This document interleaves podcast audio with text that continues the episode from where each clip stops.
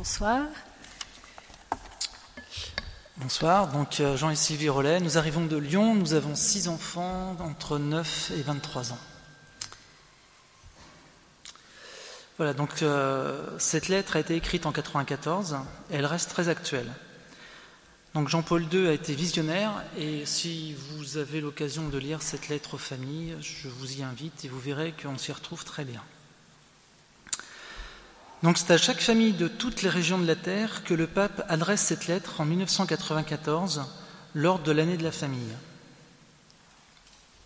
Avec toute sa douceur et son amour, il frappe à la porte de chacune de nos maisons pour nous saluer et nous entretenir avec nous. L'homme est la route de l'Église, nous dit Saint Jean-Paul II, et le sacrement de mariage est une de ces routes. Une route dont l'être humain ne peut s'écarter, puisque chaque homme doit à la famille le fait même d'exister comme homme. Quand la famille manque, il se crée, il se crée de la personne qui vient au monde une carence préoccupante et douloureuse qui pèsera par la suite sur toute sa vie. Et même si l'homme choisit de rester seul, la famille demeure son horizon existentiel. La famille a son origine dans l'amour du Créateur pour le monde créé. Son Fils unique est entré dans l'histoire des hommes par la famille. C'est-à-dire, ce qui m'a toujours frappé, c'est que même Dieu a voulu avoir une maman. le Rédempteur est resté caché à Nazareth pendant une grande partie de sa vie, soumis à Marie et à Joseph. À la suite du Christ, venu dans le monde pour servir, l'Église considère que servir la famille est l'une de ses tâches essentielles. Donc le pape commence par la première pierre, c'est-à-dire la prière, ce qui est très bien puisque aujourd'hui euh, on prie et on travaille. La prière fait que le Fils de Dieu en demeure au milieu de nous. La prière renforce la solidité et la cohésion spirituelle de la famille, contribuant à faire participer celle-ci à la force de Dieu. C'est de l'effusion de l'Esprit Saint que naît la force intérieure des familles et la puissance capable de les unifier dans l'amour et dans la vérité. Le pape, souhaite que la prière continue avant tout un témoignage encourageant de la part des familles qui réalisent dans la communion familiale leur vocation de vie humaine chrétienne. D'où ce qui a déjà été dit tout à l'heure sur l'importance de la prière familiale et conjugale. L'expérience montre l'importance du rôle d'une famille vivant selon les normes morales, pour que l'homme qui naît en elle et qui s'y forment prennent sans hésitation la route du bien, qui est d'ailleurs toujours inscrite dans son cœur. D'où quelquefois, vous, dans l'actualité, il y a des gens qui ne suivent pas exactement la morale de l'Église, ils ne sont pas de l'Église, mais ils recherchent quand même l'approbation de l'Église. Il n'y a qu'à voir un petit peu ce qui peut se passer au niveau du, synode de la famille à la fin de l'année. Donc ça reste toujours euh, inscrit au cœur de l'homme.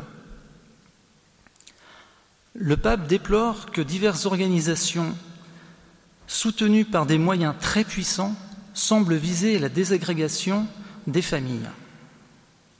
Là, on est en 1994. Il lui semble même parfois que l'on cherche par tous les moyens à présenter comme régulière et attrayante, en la revêtant d'une apparence extérieure séduisante, des situations qui sont en fait irrégulières. En effet, elles contredisent la vérité et l'amour qui doivent inspirer et guider les rapports entre les hommes et les femmes, et elles sont donc cause des tensions et de la division des familles, avec de graves conséquences, spécialement pour les enfants. La conscience morale est obscurcie, ce qui est bon et beau est déformé, et la liberté se trouve supplantée par une véritable servitude. Donc euh, vous avez tous les exemples possibles et imaginables là-dessus. Le modèle originel de la famille doit être cherché en Dieu même, dans le mystère trinitaire de sa vie. Le nous divin constitue le modèle éternel du nous humain, et avant tout du nous qui est formé de l'homme et de la femme, créé à l'image de Dieu selon sa ressemblance. Dès le commencement, l'homme est créé masculin et féminin. La communauté tire sa caractéristique et sa richesse de la complémentarité des personnes. Donc le combat actuel de dénoncer l'altérité avec tout ce qui est la culture de l'homosexualité, c'est vraiment une attaque au cœur de l'homme. La famille naît de la communion conjugale que le Concile Vatican II qualifie d'alliance, dans laquelle l'homme et la femme se donnent et se reçoivent mutuellement. Le caractère indissoluble du mariage est le fondement du bien commun de la famille. Le fait d'être parent est l'événement par lequel la famille, déjà constituée par l'alliance du mariage, se réalise au sens plénier et spécifique du terme. Cet accomplissement de la famille est aussi un devoir et un défi. Ce devoir oblige les époux et met en œuvre leur alliance originelle. Les enfants qu'ils ont engendrés devraient, là est le défi, consolider cette alliance en enrichissant et en approfondissant la communion conjugale du père et de la mère. L'amour humain peut parfois être atteint par une profonde crise et est donc sérieusement menacé. La force de l'homme intérieur est alors nécessaire pour surmonter une difficile épreuve. Le mariage naît du choix conscient et libre des époux. On retrouve une certaine ressemblance entre l'union des personnes divines et celle des fils de Dieu dans la vérité et dans l'amour. Ce qui détermine l'identité profonde de tout homme et de toute femme, c'est ce besoin de vérité et d'amour. Ainsi, l'union conjugale, par laquelle l'homme et la femme deviennent une seule chair, doit se réaliser dans cette vérité et dans cet amour. Leur unité, au lieu de les renfermer sur eux-mêmes, les ouvre à une vie nouvelle, à une personne nouvelle. L'Église rappelle aux nouveaux époux qu'ils se trouvent devant la puissance créatrice de Dieu. Ils sont appelés à devenir parents, c'est-à-dire à coopérer avec le Créateur pour donner la vie.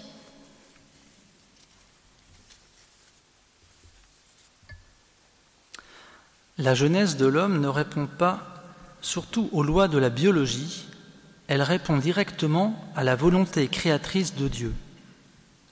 Dieu a voulu l'homme dès le commencement, et Dieu le veut dans toute conception et dans toute naissance humaine.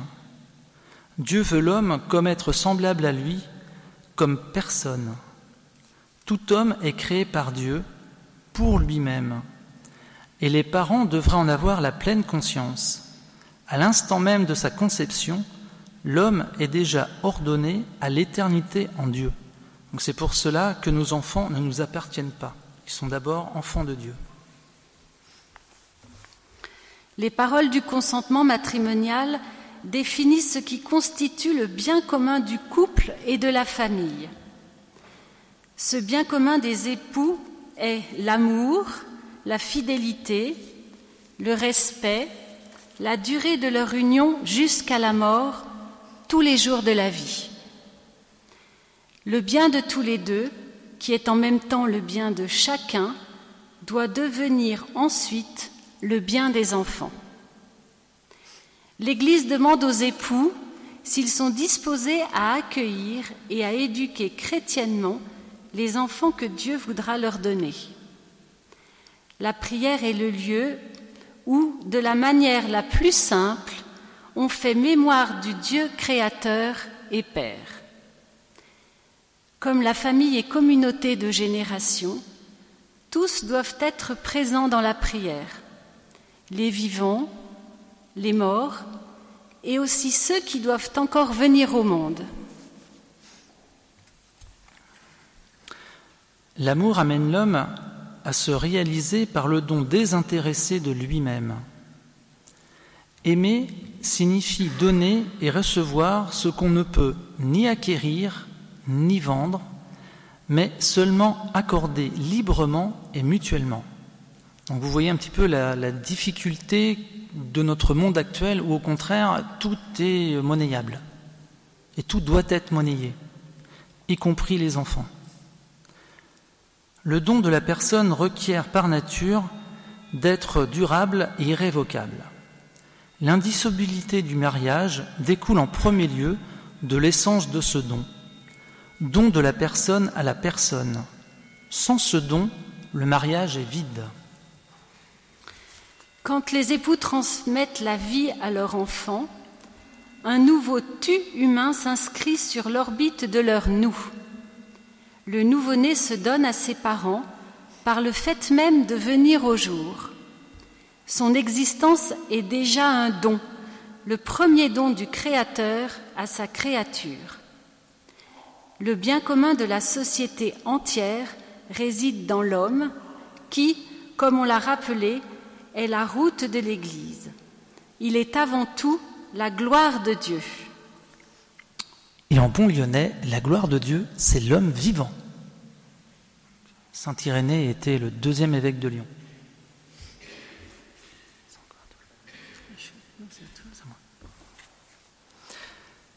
La famille est le milieu dans lequel l'homme peut exister pour lui-même, par le don désintéressé de soi. C'est pourquoi elle reste une institution sociale qu'on ne peut pas et qu'on ne doit pas remplacer. Elle est le sanctuaire de la vie. La paternité et la maternité responsable se rapportent directement au moment où l'homme et la femme s'unissent en une seule chair pour devenir parents en communiquant la vie à un nouvel être humain. Les deux dimensions de l'union conjugale, l'union et la procréation, ne peuvent être séparées artificiellement sans altérer la vérité intime de l'acte conjugal même Tel est l'enseignement constant de l'Église. Tout homme et toute femme se réalisent pleinement par le don désintéressé d'eux-mêmes, et pour les époux, le moment de l'union conjugale en constitue une expérience tout à fait spécifique. Ils vivent alors un moment de responsabilité spéciale, notamment du fait de la faculté procréatrice de l'acte conjugal. La famille se trouve à la base de ce que Paul VI a appelé la civilisation de l'amour. La civilisation a le même sens que la culture et on pourrait aussi parler de la culture de l'amour. Cette civilisation est liée à l'amour répandu dans nos cœurs par le Saint-Esprit qui nous fut donné. Et elle se développe grâce à la culture constante dont parle l'allégorie évangélique de la vigne et des sarments. Je suis la vigne véritable et mon Père est le vigneron. La famille est le centre et le cœur de la civilisation de l'amour. Elle est la cellule fondamentale de la société.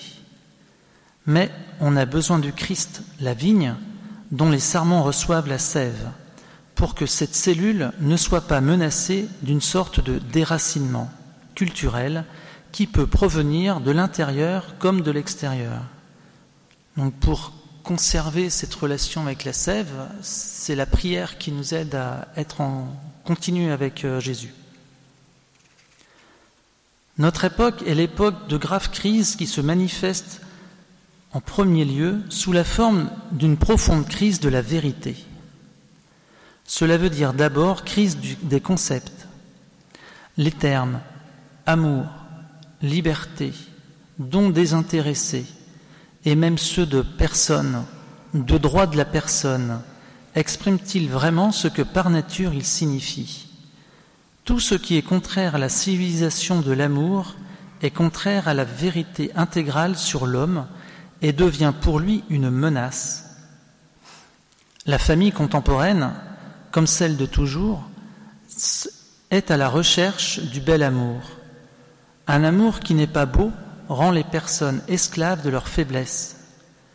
La civilisation de l'amour appelle à la joie, mais une civilisation inspirée par une mentalité de consommation et antinataliste n'est pas et ne peut jamais être une civilisation de l'amour.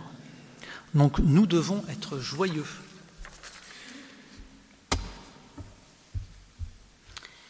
Selon Saint Paul, l'amour est patient, rend service et supporte tout. C'est là que réside la beauté de l'amour, car ainsi il édifie le vrai bien de l'homme et le fait rayonner sur les autres. L'amour est exigeant dans toutes les situations humaines. Le véritable amour dont parle Saint Paul fait confiance en tout, espère tout, endure tout. C'est cet amour qui supportera tout. Les dangers affectant l'amour constituent une menace pour la civilisation de l'amour, car ils favorisent ce qui peut s'y opposer efficacement. On pense à tout, avant tout à l'égoïsme, égoïsme de l'individu, égoïsme du couple ou l'égoïsme social. Pour réaliser l'amour et la civilisation de l'amour, il faut surmonter les différentes formes d'égoïsme. La personne se réalise par l'exercice de sa liberté dans la vérité. La liberté, ce n'est pas faire n'importe quoi, mais signifie le don de soi. Tant de familles ont été brisées à cause de cet amour libre. On voit ici l'importance de la prière avec les familles et pour les familles, en particulier pour celles que menace la division.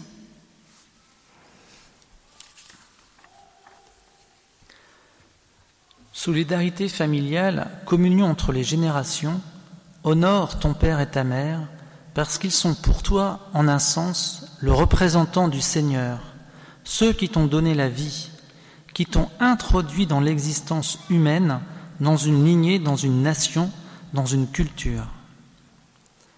Vous voyez, pour Jean-Paul II, on n'est pas n'importe où, on est vraiment de quelque part. On est vraiment dans une culture. Après Dieu, ils sont tes premiers bienfaiteurs.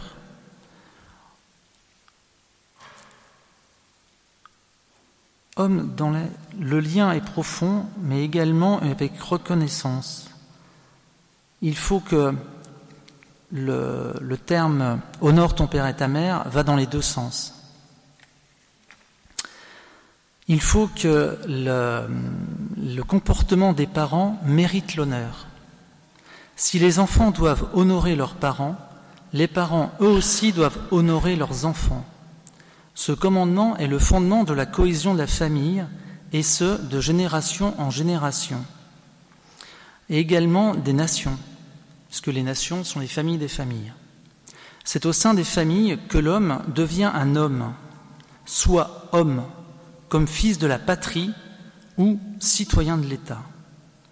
Ce sont les familles qui permettent la civilisation de l'amour.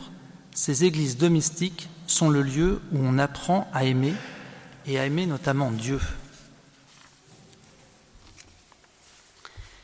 L'homme est appelé à vivre dans la vérité et dans l'amour. Tout homme se réalise par le don désintéressé de lui-même. Cela vaut pour celui qui éduque comme pour celui qui est éduqué. Dans l'éducation, la communion réciproque des personnes est riche de sens et peut être considérée comme un véritable apostolat. L'éducation est avant tout un libre don d'humanité fait par les deux parents. Ils communiquent ensemble leur humanité adulte au nouveau-né, qui, à son tour, leur donne la fraîcheur de l'humanité qu'il apporte dans le monde. Le parcours éducatif mène jusqu'à la phase de l'auto-éducation, à laquelle on parvient lorsque, grâce à un niveau convenable de maturité psychique et physique, l'homme commence à s'éduquer lui-même. L'adolescent rencontre de nouvelles personnes, de nouveaux milieux qui exercent sur sa vie une influence qui peut se montrer éducative ou anti-éducative. Donc moi j'avais été frappé par un témoignage d'un franciscain du Bronx, donc un, vrai Américain. il expliquait que euh, sa mère était très croyante, priait beaucoup, donc il avait été éduqué un petit peu euh, comme ça. Mais malheureusement, tous ses amis étaient incroyants. Et donc, bah, il était seul de son espèce.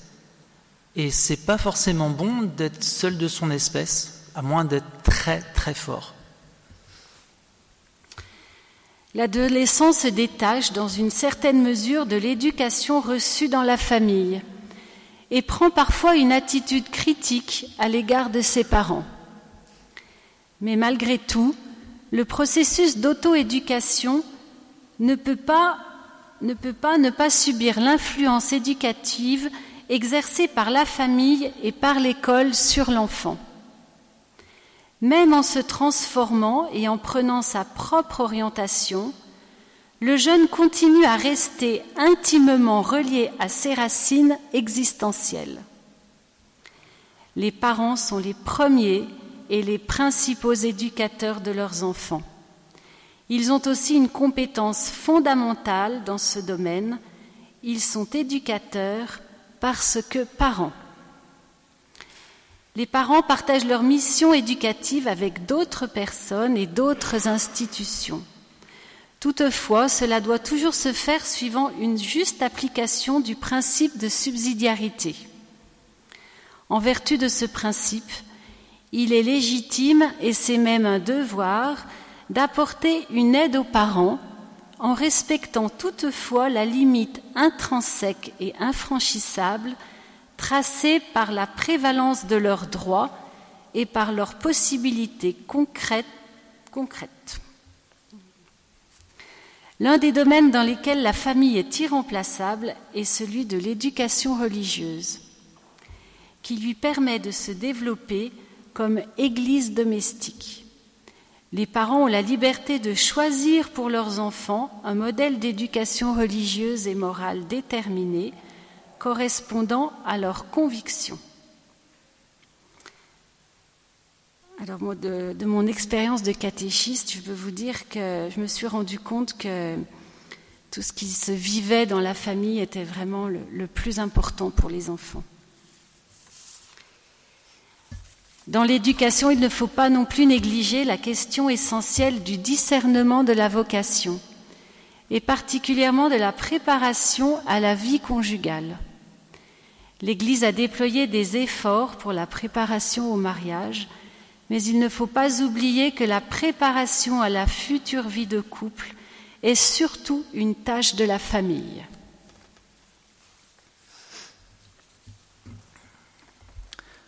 Il y a un passage sur euh, la famille et la société, et euh, vous allez voir, je pense que nos gouvernants euh, de ces 15 dernières années ont particulièrement bien lu ce, texte de Jean-Paul II.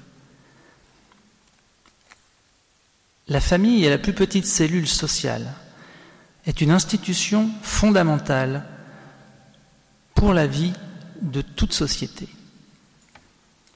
La famille doit être reconnue par la société dans son identité et admise en qualité de sujet social. Aucune société humaine ne peut courir le risque de la permissivité et des questions de fond concernant l'essence du mariage et de la famille. Une telle permissivité morale ne peut que porter préjudice auprès porter préjudice aux exigences authentiques de la paix et de la communion entre les hommes.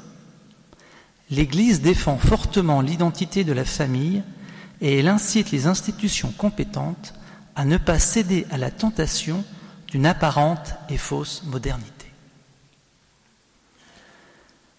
L'identité d'une famille se développe dans une certaine mesure à l'image de celle de la nation à laquelle elle appartient.